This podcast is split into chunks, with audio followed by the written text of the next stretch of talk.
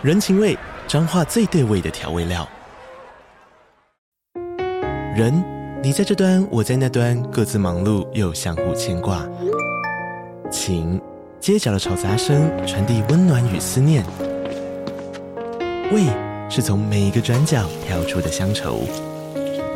这里是彰化县政府 Pocket 节目《彰化早咖》，我是主持人内克。从彰化大小事各具特色到旅游攻略，透过轻松有趣的访谈，带着大家走进最在地的早咖。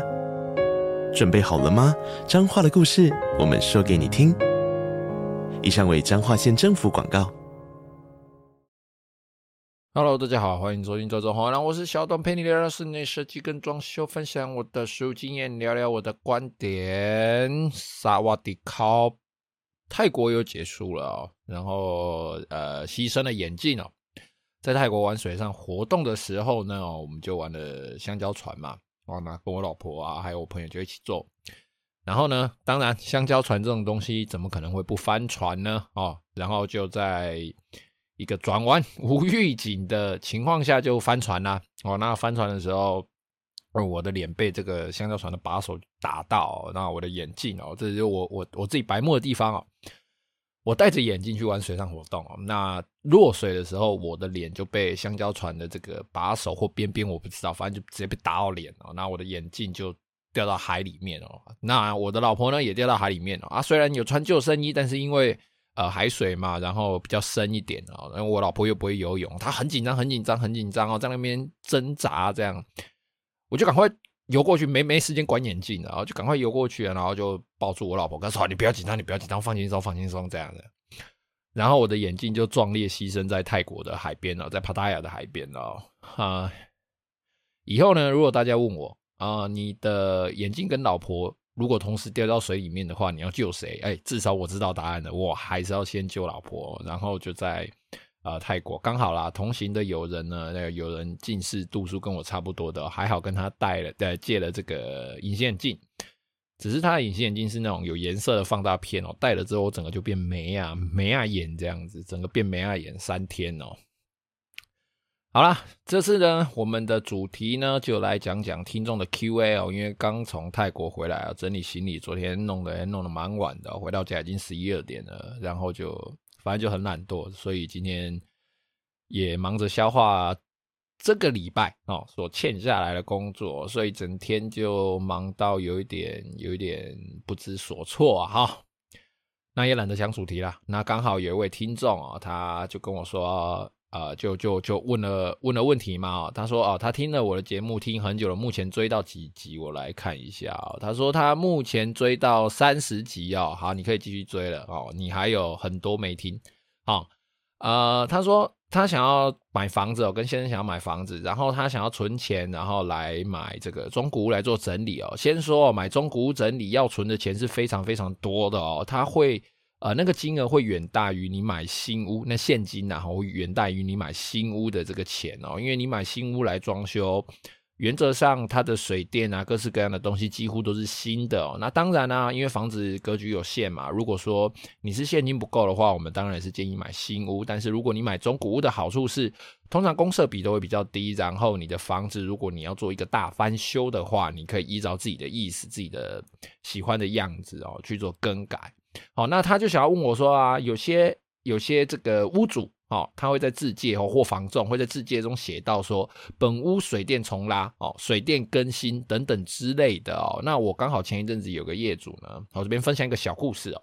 刚好前一阵子我有个业主，他也买了一个新屋，然后就请我去装修嘛。那那个房仲呢也跟他说，哎，我这一间房子里面水电整个都重拉过了，那个线都重拉，线都是新的哦。讲的天花乱坠，那我的业主那那个时候还不认识我，然后他就就就买了嘛。那进去看的时候呢，哇，那那个东西哦，那个房子里面整个装修是满满满哦，大概就是四十三四十年前的那种装修，很多曲线，然后是那种黄黄的木头，然后钉得很满，然后还会做圆弧形的吧台在呃这个客厅跟厨房中间的，然后整个就是，反正之后有机会的话，我会放上。整理前跟整理后的照片了哈，这个案子哦，那这个屋主他就买了嘛，我我我我这个屋主他就买了，然后他买了之后呢，我们就在拆装修啊，拆拆拆，我心里就想说，奇怪，这个东西很多线啊、插座孔啊，然后再包含它楼上有增建的部分，它到底是怎么样在卖房子之前，在不破坏装潢的情况之下水电重拉？我其实蛮好奇的。然后做着做着呢，整个都拆光了之后，就开始拆除嘛。整个都拆光了之后，才发现靠腰水电根本就没重拉嘛。妈的，水电重拉，你他妈那个线是一九九六年吧？我我我没记错的话啦，那个线上面的制造日时日制造日期是写一九九六年。你他妈最好你呃去年前年要卖的房子，然后你用一九九六年的线来做整屋翻新重拉，你他妈不是放屁吗？对不对？好，然后这个业主就听到之后就觉得非常生气，他就觉得说啊妈，房仲在那边唧唧歪歪啊，然后就是空口就是讲一个话术啊，无微博就为了拐骗他买这间房子。要说其实只要大家谈得好的话，诚实讲有什么不好呢？的确是这样子啦。哈，那只是刚好我的业主哈，我这个业主他运气不好啦，遇到坏坏房仲。我相信各位房仲也都是。大家也都是诚实以待，然后毕竟这种人还是少数啦，他可能非常缺业绩或非常缺钱之类的吧，哈。好了，那这一次我们的听众呢，他就问啊，哈，他问说，呃，这些屋主在自介中写到的本屋水电重拉或水电更新之类的哦，那他也知道说这一切都是他们的空口白话哦，不管屋主或中介怎么说，一这东西用供给你啊，哦，当然啦，这个前提是啊，他们用讲的，然后合约上。没有载明嘛？那其实你可以请他们合约载明说，呃，这个房子它是什么时候重拉的？那重拉的所谓的水电更新到什么程度？其实可以请他们简述一下，注记在合约上哦。那在之后如果发生一些纠纷的话，至少有凭有据哦，大家可以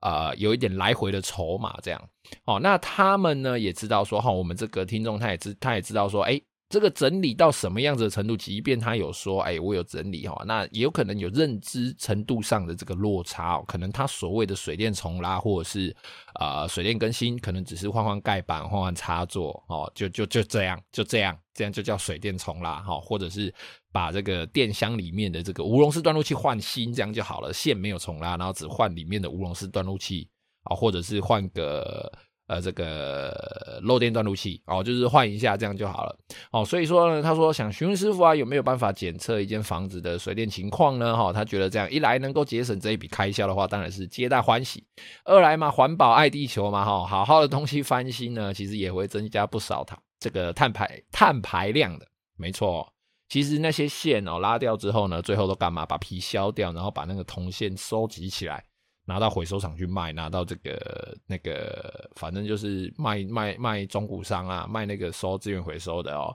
去卖，然后把我我们就会把这些钱拿来当成发给师傅的奖金，或者是吃个尾牙、吃个春酒、吃个聚餐之类的哦。好啦，那怎么办呢？哦，我们要怎么样能够哦？我们一般的一般的屋主啦，哈，一般的屋主啊，这边专业人士就先当当然，我们专业人士会有非常非常多的方式。可以去呃做一些检测哦，房子大概到我们手上，大概就知道说啊，你你这个到底是怎么样怎么样怎么样嘛。哦，那可是如果你是一般屋主呢，你能够做到最大最大的程度是什么呢？首先，你先准备一只螺丝起子。那如果说你有电动的螺丝起子是最好了哦，因为你这样子手就不用费力在那边转哦。第一个哦，你就是先去跟房仲或者是屋主沟通说，好，你确定说你有翻修，那我想检查一下哦，我想检查一下。检查你是不是确定你真的有翻修哦，有更新，有重新拉线哦。那怎么样去检查呢？哈，第一个哦就是打，就是去看看这些开关哦，我们电灯的开关、插座的盖板有没有更新哦。它不会是那种比较小颗的哦，有有有那个星光国际牌的星光有两种，一种小小颗，然后它上面是那种呃没有灯的。就是你把电灯关掉之后，它不会有一个橘色的灯这样子暗暗暗暗，就是有点暗暗的、微微发亮的，它是不会有的哦。那种插那种开关是最旧最旧的。再来哦，它的它的那个插座盖板上面如果没有三个孔哦，就是没有接地线那个孔的话，那它肯定是旧的。因为现在新的法规出来，原则上现在除非你特别的指定说你要没有接地的。哦，你要没有接地的这个插座盖板哦，不然现在随便闭着眼睛去说，哎，我要买一个插座盖板，他给你的都一定说会会是负接地的插座盖板。再来哦，开关的话，通常都会是大面板的哦，不管今天你是用中医的，或者是用这个国际星光的，或是用其他的哦，其他的这些厂商的，原则上都是大盖板，而且原则上都会有一个。呃暗暗处的指示灯，就是你把灯关掉之后，它上面会有个橘橘橘橘的啊，或亮亮的，呃，或绿绿的，或蓝蓝的这个亮亮的东西，有这个小灯哦。哦，第一个就是看看这个开关插座盖板是不是新的哦，它是不是呃有黄黄的，或是看起来就是用了很久，上面还黏黏的，有胶带，有有有头发什么的。再来哦，第二点哦，就是你，请你打开电箱哦，就是那个啪啪啪很多那个跳电要打开的那个电箱哦，打开你的总电箱，然后呢，电箱外面是一个铁铁板嘛哦，那你把那个门打开之后呢，里面会有一个盖板，盖板上面会有四个螺丝哦，松开那个螺丝盖，别通常不会电到啦哦，但是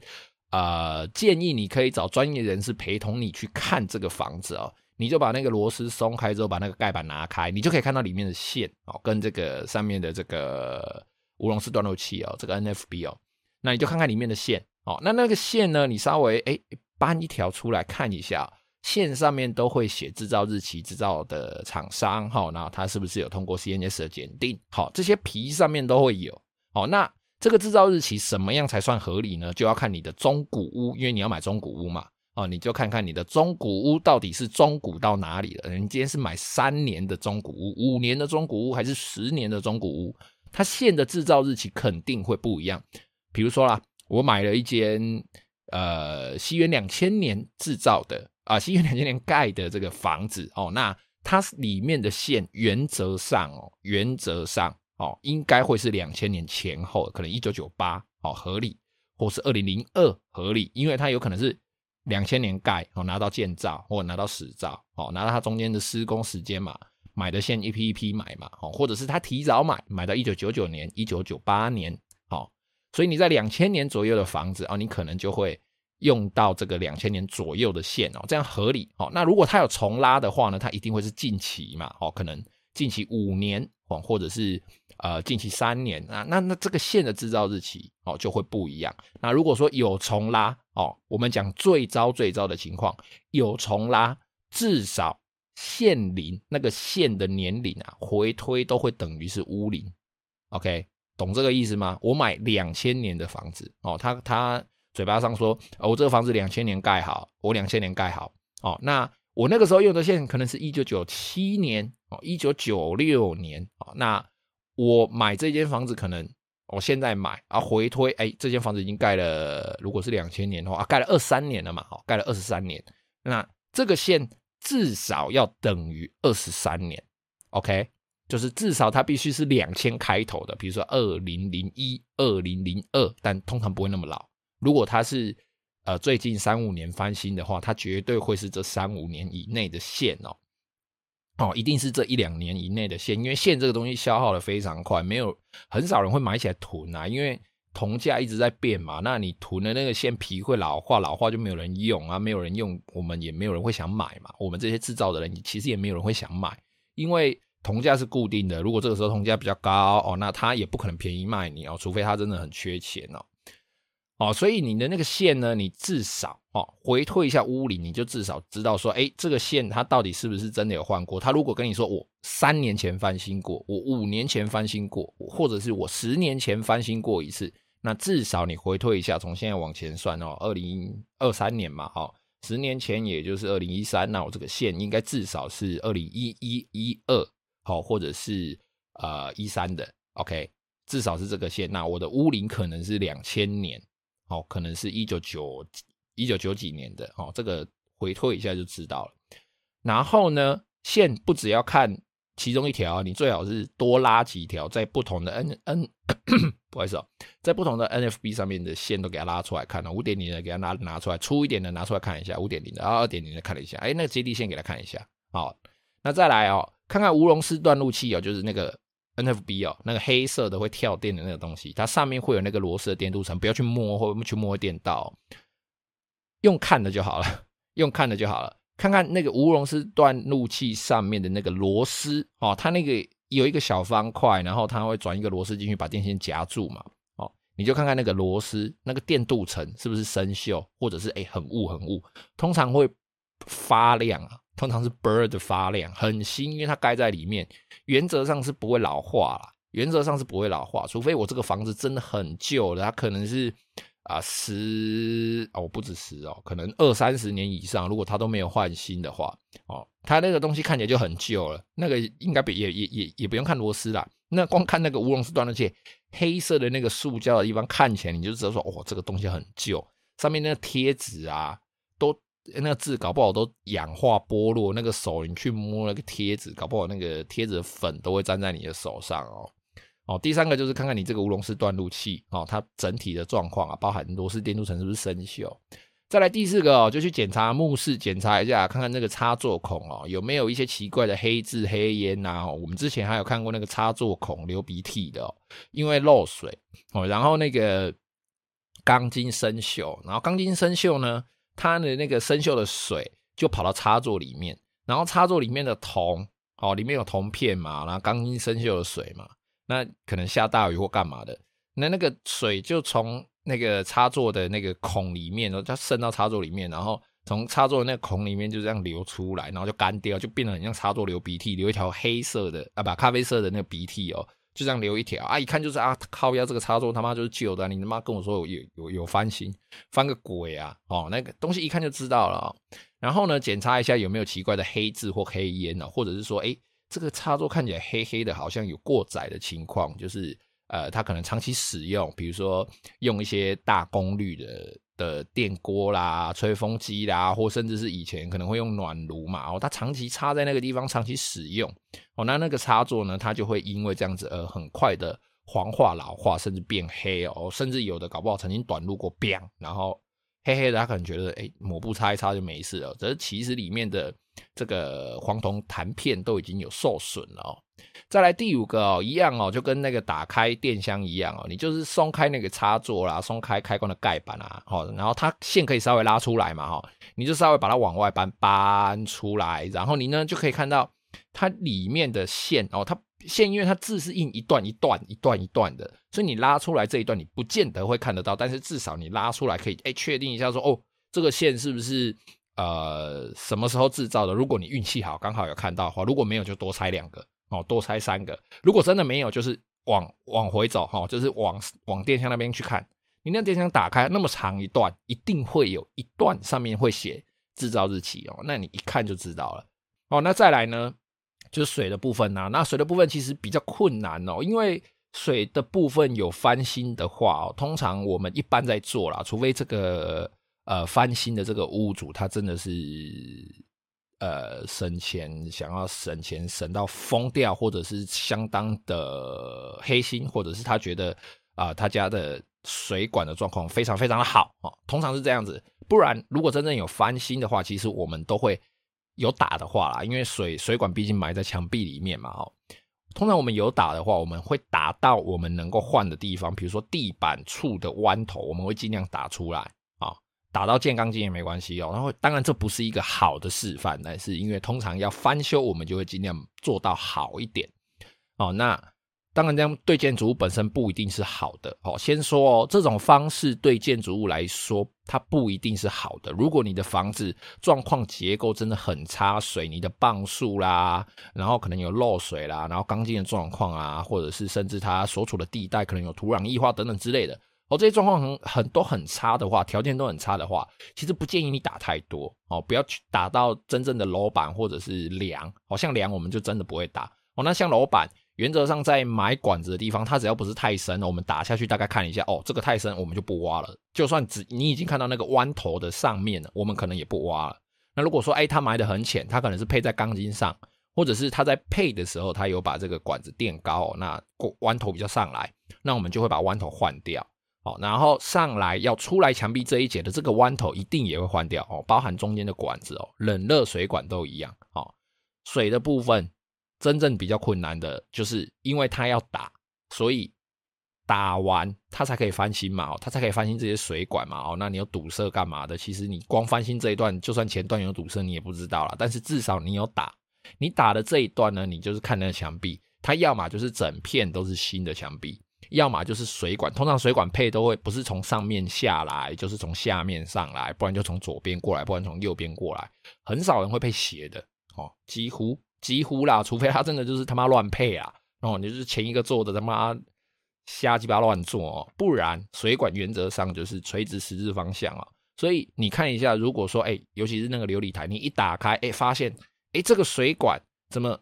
从上面下来啊，从下面上来，哎，有两排瓷砖都是新的，那就是因为以前旧的水。旧的这个水管哦，因为它都会一直单冷在上面，然后没有热水，或者是它的热水一起在上面，然后这就打打打打打下来，打到下面之后贴上瓷砖啊，上面贴上瓷砖，或者是那个中度贴上玻璃嘛，哈，就做新的厨具嘛。哦，那那那厨具下面呢，哈，它可能就会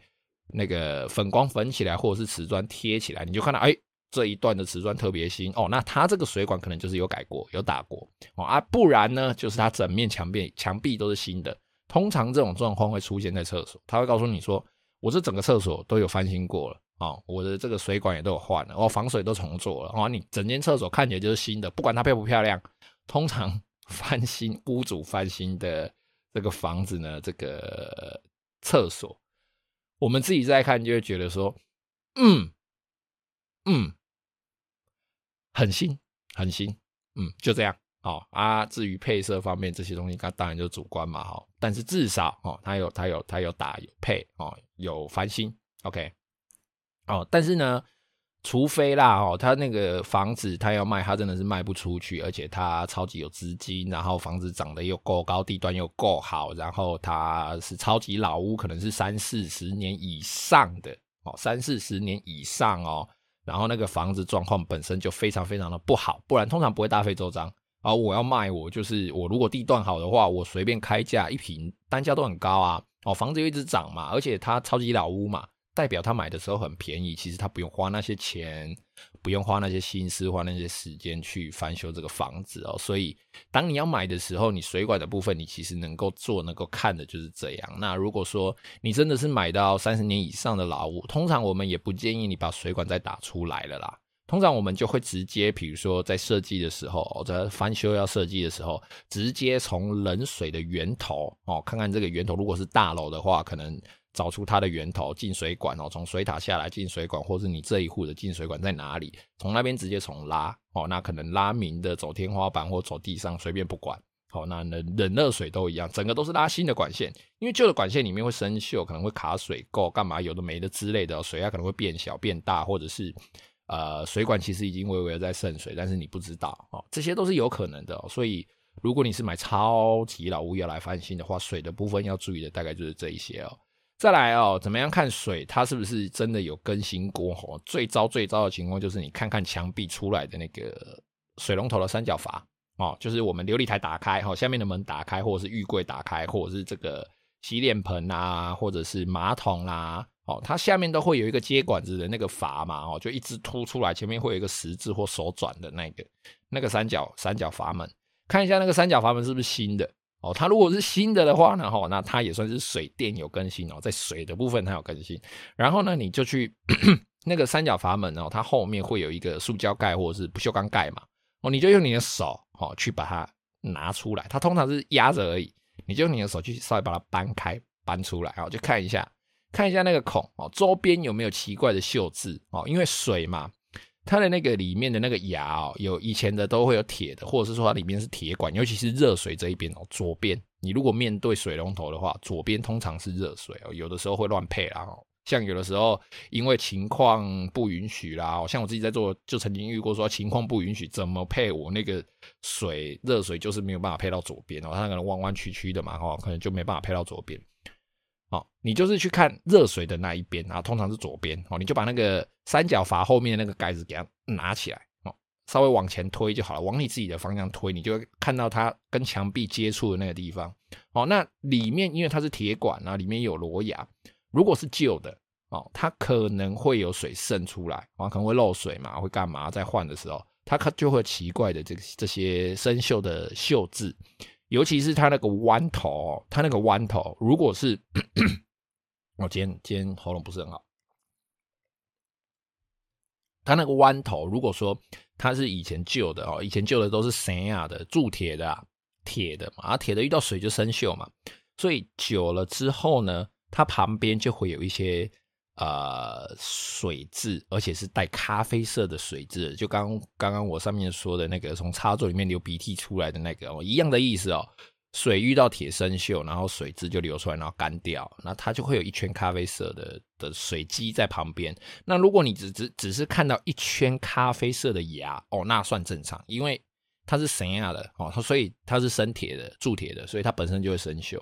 那如果说它是铜牙哦，有一些是铜牙或者是不锈钢牙，它也有可能是因为里面的管子是铁管哦，或者是。呃，管路的源头可能是热水器，可能是在更往上的地方哈，或者是进来的自来水，然后它可能会带一些铁粉，然后然后造成它那边生锈，这也都是有可能的。但是至少你不会看到奇怪的锈渍滴出来干掉哦。那如果有奇怪的锈渍滴出来干掉，你这个时候就可以问一下他说：“哎哎，这个为什么会这个样子？”哦，那如果说它的三角的这个三角阀门是新的，然后那个地方锈渍是干掉了，那应该是以前可能。啊、曾经发生过一些，比如说漏水，或者是他在换水的时候，可能有些脏水流出来，洗水塔干嘛之类的，啊，可能只是没有清理到哦，这个部分就可以不用太担心。如果它的三角阀门是旧的，然后旁边有一圈水渍，然后又有锈迹，然后你把那个盖板拿要拿起来的时候又拿不太起来，然后旁边又有很多很像小饼干一样哦，咖那个叫什么巧克力脆片一样的东西哦，这粉粉的掉出来，哎，你就要小心哦。这个时候有可能就是它弯头已经生锈了哦。那一般哦，大概我们业主能够做到的非破坏查验，大概就到这边哦。那再来分享一个我这边业主自己的故事哦，就是我刚刚说的那一个拉电线的那个业主嘛，好，就是房仲 biu biu biu biu biu 跟他讲说啊，说我这个要乱拉，我我我我这个都有重拉什么讲讲讲讲，反正他们后来讲讲的蛮不开心的。那我们在拆拆装修的时候啊，在那中间呢。还发现哦，那间房子的管线哦，比如说，呃，我们很直觉，我们现在的施工的逻辑，一般水电逻辑都蛮直觉的，就是我们的开关哦，比如说我客厅的开关上去连接到客厅的灯，OK，然后这里就一条线，那可能客厅上面那个八八卦盒，那个八角盒会有一条管子，八角盒八个角嘛，哦它可能可以最多接到哎六角还八角盒，忘记了，反正就是它可以接很多支管。它会有其中一支管可能通到电箱，然后从电箱拉线过来，然后经过开关，然后再回到回到这个电灯的地方嘛。然后二楼的走廊，哦，二楼的走廊，二楼的走廊应该就是它的线就是从二楼出来嘛，吼，就经过顶多就是二楼的电箱，二楼的线出来到二楼的这个走廊的灯的开关的位置没有，它在 二楼的走廊的那个灯哦。那个灯哦，那边有装修天花板，很大一块天花板哦，然后那个东西藏得很深哦，刚好又在楼梯处哦，那个地方就已经很难拉线了。然后那个房东就跟他说：“我有重拉线，我有重拉线，我有重拉线。”然后我们把那个东西整个打开之后，就整个拆掉、拆空之后嘛，才发现其实那一条管子，那个房子原始在盖的时候，我们一楼的。开关的线是先上去到二楼上面，然后在那上面接起来之后，再往下回到一楼。哎，所以我一楼的电灯的开关的线，我们用原来的管线啊，哈，这原来的管线的位置，我们他妈是先从一楼穿到二楼的楼板哦，二楼。哎，不是二楼楼板，二楼的天花板哦，也就是三楼的楼板，然后再往下穿，穿回来二楼的楼板，也就是一楼的天花板哦。他妈这样上去下来，然后整个都是装潢啊，木做做的到处都是。我就问你，你要怎么重拉哦？那个东西很明显就是话术啊。那我的业主也也因为这样子嘛，哦，所以他也蛮生气的。然后呢，还有一个哦，就是漏水。哦，他们家有各式各样的漏水哦，就墙壁漏啦，然后那个那个露台会漏水啦，然后墙壁裂开啊会漏啦。因为以前的人前屋主啦，哈，前屋主有增建哦，那他增建的方式，增建的做的这个人，可能当时技术的关系，或者是他做的时候可能预算的关系，或者是用料的关系等等条件，我们不知道哈，等等条件，总之就是。产生了一个这样子的后果，容易漏水，然后有裂开哦。但是呢，让我最不满的就是让我最生气的是，我们想要把里面的线全部都重拉重抽的时候，有几条线是插抽不动的，整个拉不动哦，完全拉不动哦。我也不知道为什么，一开始不知道为什么，后来呢，动用了打墙壁啊，也打了啊，真的就是把墙壁凿开，找想办法去找那个线卡住的地方，把墙壁凿开哦，然后拿这个高压气体下去打哦，CO2 下去打，各种方式，然后拿什么电老鼠下去下去逼，拿内视镜有的没的，想办法要去找出说为什么这他妈三条线有一条拉得动，两条拉不动哦，一那个墙壁里面出来三条线啊，有一条是拉拉得出来的，拉得动没错。哦，然后去抽出来了，然后知道它的头在哪里，知道它的尾在哪里，但是中间两条他妈就是抽不出来。本来就想说，哎，会不会是里面有卡石头，卡一些小石头之类，然后把线卡住了嘛？因为那个时候就已经知道说他妈的线一九九六年的，干他妈，然后你这个房子是啊二十几年的房子了吧？应该至少二十几年，二十七年还是二十几年，忘记了，反正就是它的线龄原则上就等于它的屋龄了。哦，然后那个。房仲跟他说，三年前有重拉，妈他妈放屁！三年前有重拉，怎么可能还拿一九九六年的线呢？对不对？随便也都要二开头吧？你他妈拿拿个二零零八年的线，二零零五年的线，你跟我说有重拉，我才相信嘛！哦，好啦，然后这个是刚刚抱怨过了哦。然后那个线呢，我们两条在那边拉不动嘛，就觉得说好奇怪，为什么会这个样子？后来啊，真的。就墙壁就打打打打打打打打打，然后那个高压气体一直打一直打一直打，哎，好不容易那个线哦不被被我拉出来了，我拉了那那两条线大概拉了前前后后，工期应该拉了有两个月吧，就是两个月。哦，然后想到就去拉它，想到就去拉它哦。其他的地方做完了，想到啊再去拉一下，哎哎又不行，哎再再去做其他的地方，然后再准备下一次准备下一个工具来，然后再来处理它，这样子就前前后后大概弄了两个月，大概到快油漆之前那两条线才处理好。那为什么呢？因为他当初增建的时候，一般来说，我们房子在翻修、在整理、在增建嘛，我这一段线啊，比如说呃，它以前是阳台。哦，那个地方以前是阳台，那我在阳台后面以前增建，它要把它增建成一个室内哦，它是用水泥哦，真的是用水泥砖头这样子盖起来哦。我要把里面的插座往内延长了嘛，哦，等于是往阳台的方向延长了。那我应该要把整段线从电箱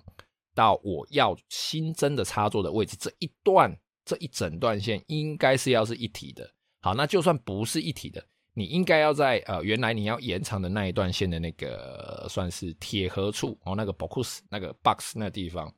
你就要在那边做一个接点嘛，做个接线盒嘛，看你要出插座还是用盲盖盖起来嘛？哦，没有哦，他没有，他直接呢就把那个 box 直接拿掉哦，直接把那个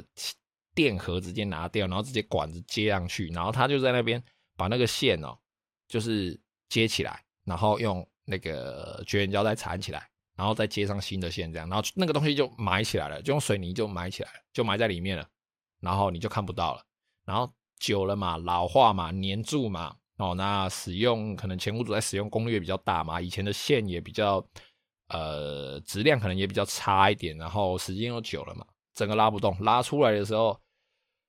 我们三四个人屌个不拉了，那个线中间就是一段缠那个绝缘胶带，哦，那一段线是有接过的，前面是黄色。哦，我我们知道头是黄色，但是我想说奇怪，怎么到尾巴会变白色？哦啊，一拉，哎，奇怪啊，就是这一条线呢。哦，那我们电脑什么内视镜都用啦，但是内视镜没办法伸到刚好看到它有接头的那个地方。我们是用那个高压空气去打打打看哪一个孔有出气，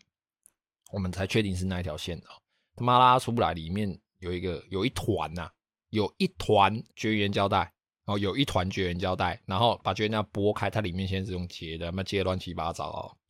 这个算是特例啦，哦，这真的算是特例哦。那为什么要提到这个呢？就是刚刚上面有讲嘛，你呢打开电箱啊，或者是你松开开关啊，然后你拉出来要去看那个线的年龄嘛。诶，如果它很坏，它真的很坏，哦，很坏哦，坏坏到什么程度呢？坏到就是把旧的线剪一段掉。缠上一段新的线，颜色一样，然后再把它塞回去管子里面，然后让你拉出来的时候，你只看得到这一段新的，而且上面是有标志起是新的，然后要省这一段这样子，哦，它不用整个重拉，除非真的有这种怪咖特例，这种乐乐乐色哦，除非这种这种乐色，不然通常你只要线哦，电箱打开，插座开关打开，一看哦，线是新的那。所谓的有重拉，你应该就不用担心太多了。那好啦，你一聊又聊太久了。要大概一般业主能够能够做到的非破坏的检验，其实大概就是这样啦。其实最重要的就是刚刚一直一直讲到的嘛，限龄嘛，哦，你这个限的年龄大概是多久？唉，刚好从泰国回来，实在真的是懒得想主题哦，想说就用他的问题来当主题，想不到一聊又是半个小时过去了。好，特别录一集啊，让大家知道一下，我们房子在看的时候，水电的部分哦，在我们一般怎么，我们一般的业主在目视测验，或者是用一些简单的方式测验的时候，要怎么样知道说它到底有没有翻新，或者是有一些呃呃程度上的差别哦，比如说线的新旧啦，好，开关插座的新旧这样子哦。好了，这期节目就先到这边哦。有任何问题，欢迎加入我的 IG 或是脸书搜寻这种黄伟亮私讯我，也可以在 Apple Podcast 下面留下你的留言。谢谢各位的收听，拜拜。